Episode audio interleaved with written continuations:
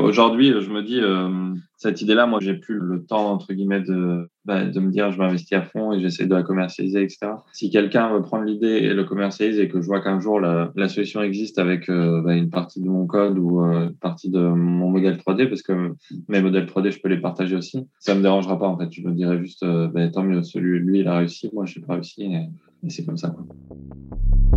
Bienvenue dans les petits boudoirs. Mais pourquoi donc la coach Cécile Devasseur nous a-t-elle mis en contact, Max Revero et moi? Sans doute parce que notre mantra respectif préféré pourrait être si la solution n'existe pas, alors invente-la. Bonjour Max. Bonjour. Alors, nous sommes partis pour parler e-sport, accessibilité, handicap et solutions. Tout un programme. Max, tu pratiques l'e-sport. Qu'est-ce que c'est?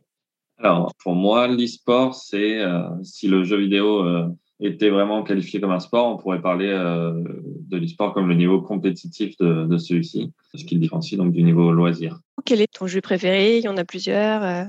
Alors, ça a longtemps été World of Warcraft, qui est un jeu qui est qualifié comme un MMORPG et dans lequel on fait évoluer un, un personnage avec des quêtes, etc. et qui est surtout un jeu qui se joue à plusieurs et c'est ça qui, qui m'a plu dès le début.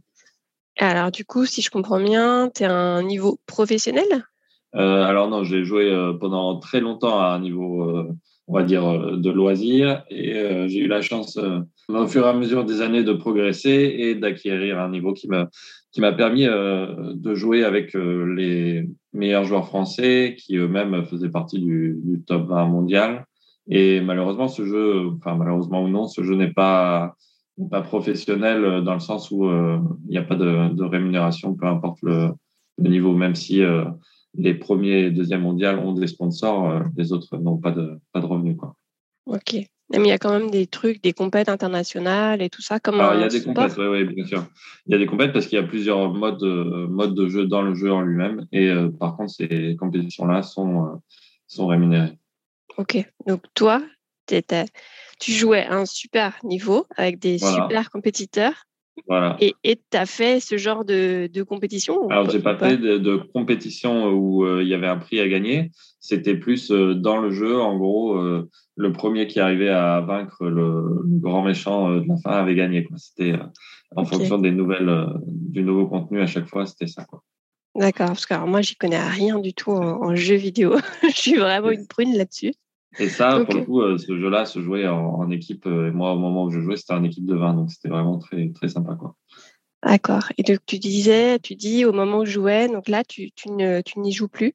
Alors, ce jeu-là, je l'ai mis un peu euh, derrière moi, puisque c'est un jeu qui, qui demande beaucoup de, d'investissement au niveau du, du temps. Et bah, c'est plus ce qui correspond à mon mode de vie aujourd'hui. Bah, en fait, ce jeu-là, moi m'a permis euh, de, de, me sauver. Euh, en gros, en, en, en 2009, euh, à l'âge de 18 ans, j'ai eu un accident qui m'a rendu tétraplégique.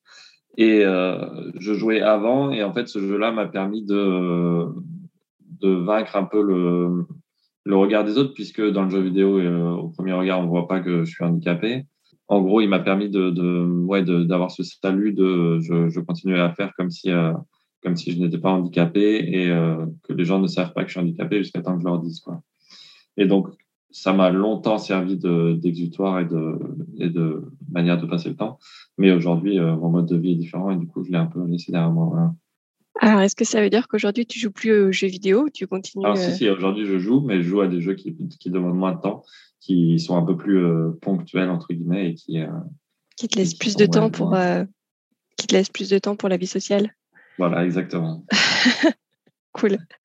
En effet, mon, copain qui, lui, joue beaucoup aux jeux vidéo, m'a dit que euh, quand il jouait énormément comme toi, certainement à ce, même jeu, euh, rencontrait énormément d'handicapés euh, dans les jeux vidéo, beaucoup plus que dans la vie, dans la, dans la vie courante. Quoi.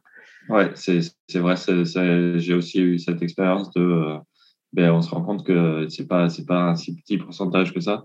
Alors peut-être aussi que les les personnes handicapées ont plus de facilité à, à rejoindre des communautés euh, dans le dans le jeu vidéo plus que dans la vie euh, dans la vie réelle, mais euh, je l'ai constaté aussi ouais, que le handicap était très présent dans ce milieu. Mmh. Et du coup, tu es un inventeur. Tu as cette période où tu as beaucoup joué à ce jeu, un moment où tu es devenu handicapé, t'a permis d'inventer quelque chose. Explique-nous ce que c'est et comment, enfin tout. Alors, euh, en gros, donc euh, quand j'ai eu mon accident, donc j'ai perdu l'usage de mes doigts et euh, d'une partie des, des, muscles du bras et de tout ce qui est du bas du corps. Et donc, ben, pour, jouer pour jouer aux jeux vidéo, évidemment, le, le fait de pas avoir ses doigts, c'est un peu, c'est un peu compliqué. Et donc, j'ai commencé par utiliser ma souris en la tenant avec les deux, les deux mains sans que les, sans que les doigts puissent bouger. Et après, ben, en fait, je me suis dit, j'ai pas envie de de passer toute ma vie à jouer à des jeux où on doit juste cliquer. Et je le comment dire la, la, la sensation de du clavier et de tout ce qu'il apporte me manque beaucoup. Et donc j'ai recherché des, des solutions. Et comme euh, je suis un, un, peu bricoleur et mon père aussi en gros il m'a bricolé une manette euh, d'une marque qui existait déjà en l'attachant euh, la, au bureau que j'utilise sur lequel j'ai mon ordinateur et en la mettant devant ma bouche pour que euh, avec cette manette, je puisse utiliser donc ma bouche euh, sur les joysticks et les boutons pour arriver à retrouver, euh, à émuler en gros un clavier sur l'ordinateur. Et cette manette, malheureusement, elle a arrêté d'être produite. Et donc moi, au moment où elle a arrêté d'être produite, je me suis dit bon, qu'est-ce que je fais? Je, ne trouve pas d'autres solutions. J'en ai recherché sur Internet et malheureusement, les, solutions qui existent sont trop peu, trop peu existantes.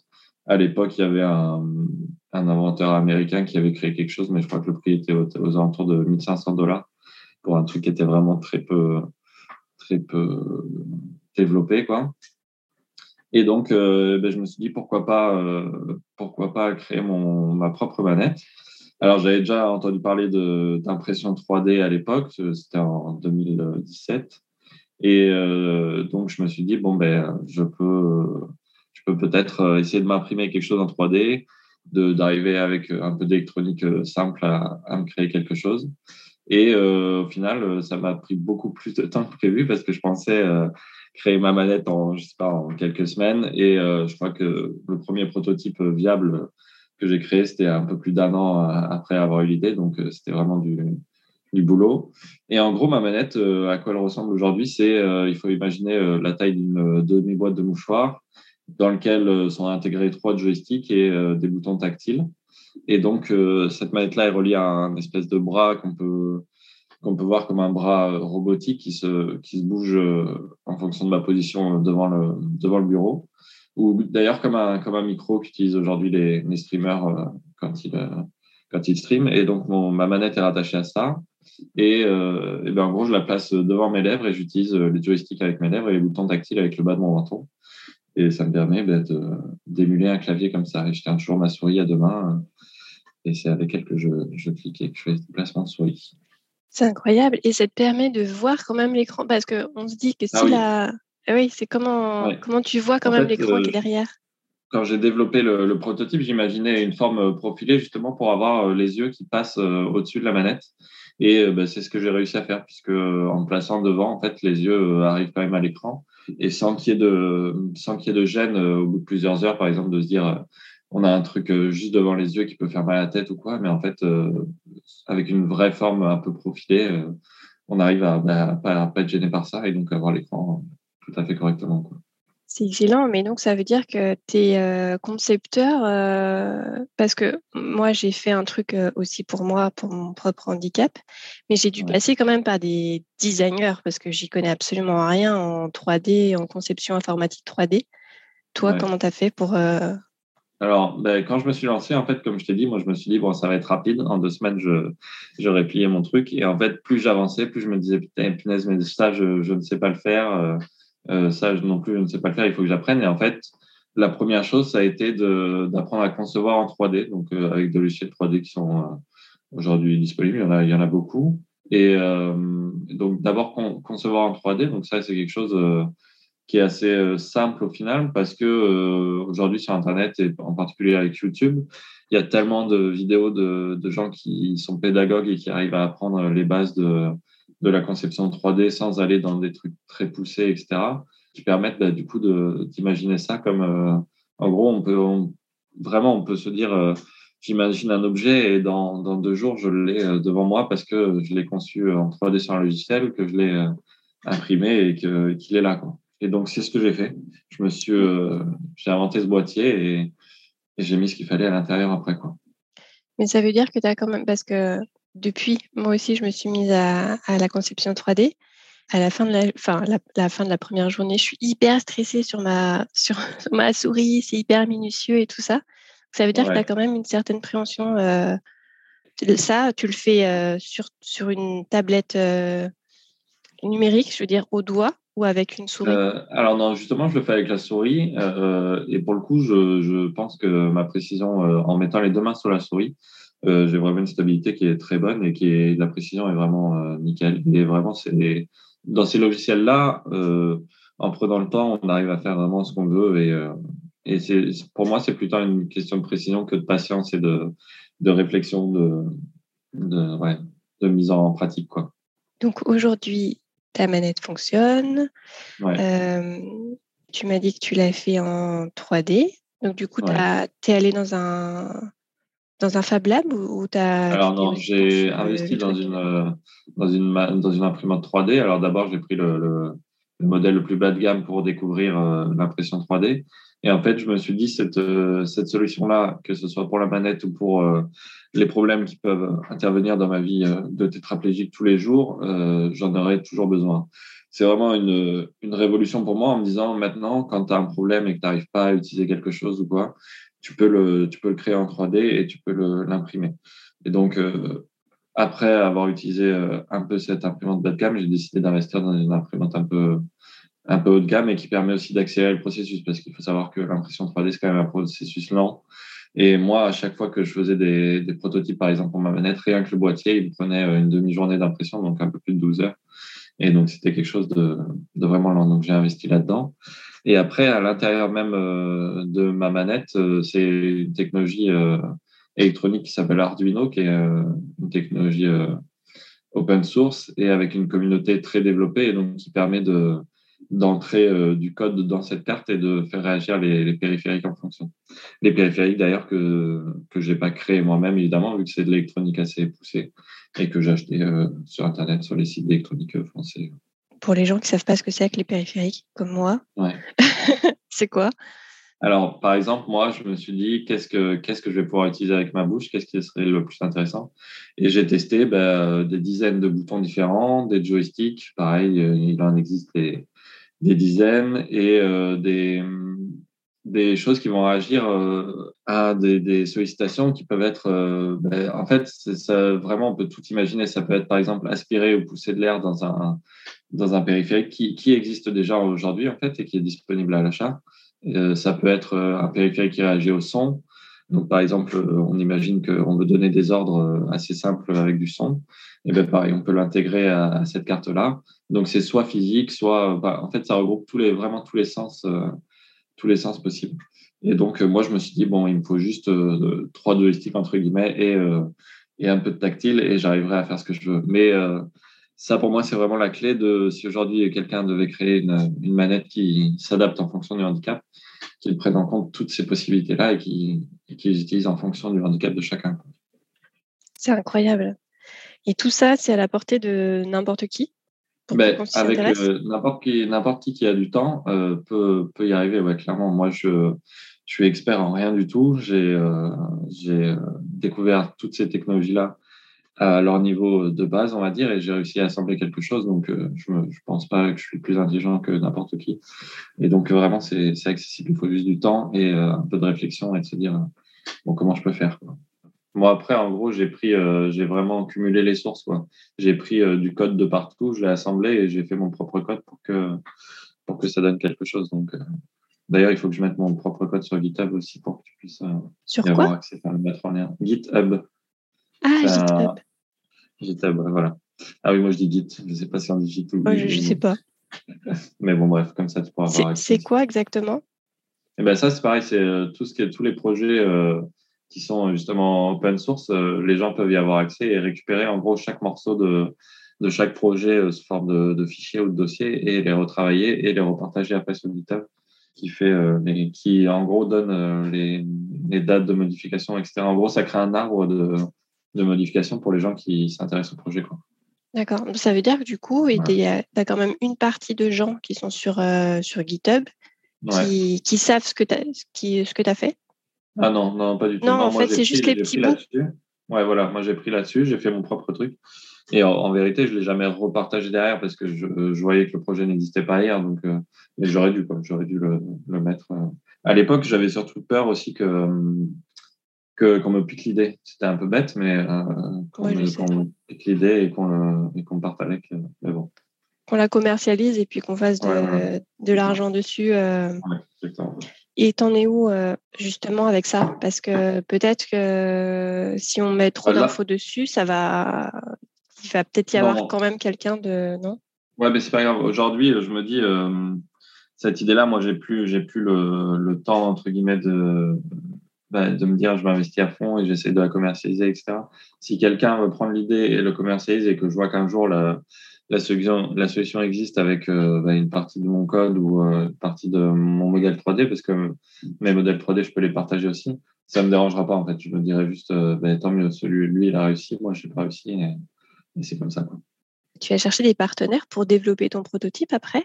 Alors, euh, j'ai eu donc euh, une fois mon prototype créé, je me suis dit bon, je l'ai fait pour moi. Et en fait mon entourage m'a dit mais ça euh, vraiment tu devrais en faire profiter un maximum de monde parce que c'est génial et ça permet ça permet de, retrouver entre guillemets le bah, cette autonomie dans le cette manette qui a sorti Logitech et puis d'autres hein, d'autres marques je crois. Qu'est-ce que tu leur reproches? Mais est-ce qu'elles sont à ton sens? Quels sont leurs points positifs? Et leurs points peut-être plus négatifs euh, qui ne correspondent en tout cas pas à, ton, à ton besoin Alors, leur point positif, c'est qu'elles elles amènent peut-être une solution très minimaliste, mais au moins une solution qui peut exister. Par contre, c'est clair que quand on voit lesquelles elles sont, à mon, à mon, humble avis, ça ne permet pas vraiment de, de réfléchir à comment faire pour vraiment faire disparaître ce handicap. C'est vraiment une compensation euh, très minimale du, du, truc. Et pour moi, euh, ce qu'il faudrait améliorer dans ces solutions, dans ces solutions-là, c'est de proposer vraiment un catalogue de, de, de solutions adaptées à chaque handicap, parce qu'il euh, y a autant de handicaps qu'il y a de, personnes, je pense. Et du coup, euh, vraiment, ces solutions-là sont tellement simples et, mais pas, en fait, pas adaptées à, à chacun que ben, j'imagine que les gens qui le qui les achètent, c'est vraiment par dépit parce qu'il n'existe rien d'autre. Quoi.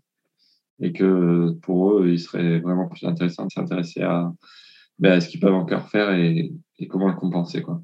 Quel est ton, ton ressenti euh, sur l'intégration du handicap dans, dans le secteur de l'e-sport? Parce que je comprends que finalement, il y a beaucoup de handicapés. Euh, Donc, il doit y avoir pas mal de demandes. Et en face, euh, il y a une, une réponse des grands groupes qui est beaucoup trop légère. Euh, qu'est-ce que tu peux peut-être développer là-dessus?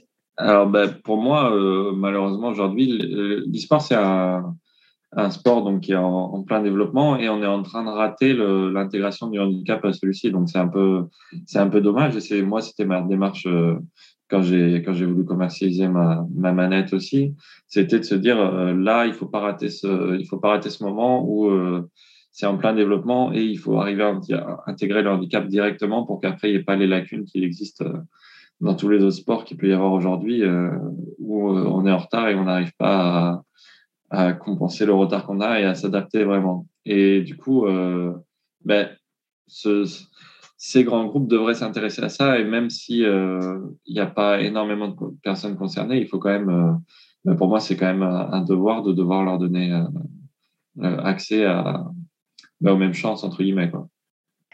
Ce qu'on peut dire aussi, c'est que le handicap, c'est pas forcément les gens qui sont tétraplégiques pour de bon.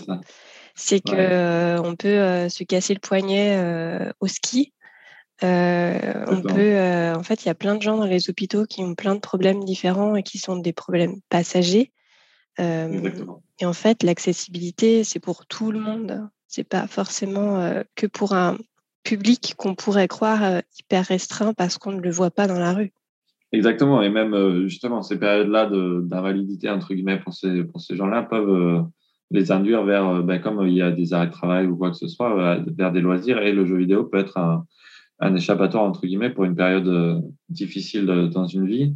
Et ben ouais, c'est vraiment, il faut penser aussi à ces handicaps temporaires. Et après, on pourrait se dire, ouais, mais ces solutions-là apportent entre guillemets des, éléments de triche parce que moi, je vois quand je joue avec ma bouche, je m'imagine toujours à me dire si j'avais encore mes mains, si je pouvais utiliser donc ma souris avec une main, mon clavier avec l'autre, et que j'avais en plus euh, la solution avec ma bouche, j'aurais au final un, un, avantage sur les autres. Et c'est peut-être quelque chose qu'il faut, une idée qu'il faut qu'il faut enregistrer et développer plus tard en se disant, euh, en fait, euh, aujourd'hui, on est bloqué à se dire, ben, un jeu vidéo, ça se joue avec les mains et, et c'est tout. Demain, on peut se dire peut-être que ça peut être des améliorations dans ce milieu-là, plus des compensations de handicap.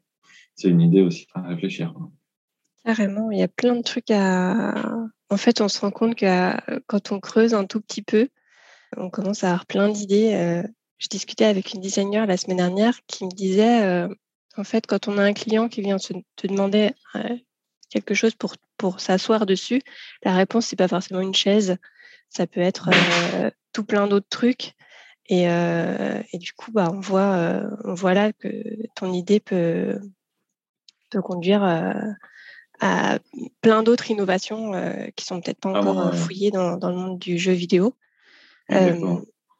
Euh, on parlait tout à l'heure d'open source. Sous quelle forme le, travail que tu fais pour toi pourrait donner envie à des personnes compétentes de, de rassembler leurs connaissances et savoir-faire autour de cette idée Comment est-ce que ben tu imagines la suite? Moi aujourd'hui, donc j'ai laissé un peu ce projet-là, euh, projet de, de commercialisation de, de, ma manette derrière moi, même si euh, j'utilise encore euh, quotidiennement évidemment pour mon, pour mon usage personnel. Mais aujourd'hui, je pense que si je devais trouver quelque chose qui m'a manqué durant ce projet, en fait, c'est d'avoir des compétences un peu plus poussées dans chaque domaine. Et donc, j'imagine que si quelqu'un arrivait à rassembler ses compétences sous forme de ben, plusieurs personnes qui ont dans chaque domaine des compétences plus poussées, il arriverait à créer un à, créer euh, un prototype et quelque chose vraiment de bah, d'intéressant à commercialiser et qui pourrait intéresser bah, des grands groupes. Et donc, moi, j'appelle vraiment toutes les personnes qui sont intéressées par ce sujet à, à essayer bah, de, de, de, créer une, une, team, quoi, créer quelque chose autour de ça pour, euh, pour développer un produit qui soit, soit super et qui soit adaptable à, tout le monde. Est-ce que, est-ce que toi, tu ferais partie de, ce, de cette communauté euh, est-ce que tu appelles les gens à te, contacter euh, sur LinkedIn ou je ne sais pas, sur, autre chose euh? Ah oui, moi, évidemment, je, suis euh, toujours ouvert à, travailler sur ce projet-là. Si un jour quelqu'un est, motivé, quelqu'un ou quelques-uns sont motivés pour recréer quelque chose autour de ça, j'imagine que évidemment ça, m'intéressera et je serais ravi d'y participer et de donner mon expérience là-dessus. Euh, évidemment, je suis disponible sur le, sur le réseau LinkedIn et, sur les autres réseaux s'il y a des gens qui veulent euh, me contacter et qui ont des bonnes idées euh, autour de ce projet-là. Je mettrai tous tes liens dans le, dans le texte de l'épisode. Je te remercie d'avoir pris le temps de, de t'intéresser à ce sujet-là et, et de m'avoir écouté.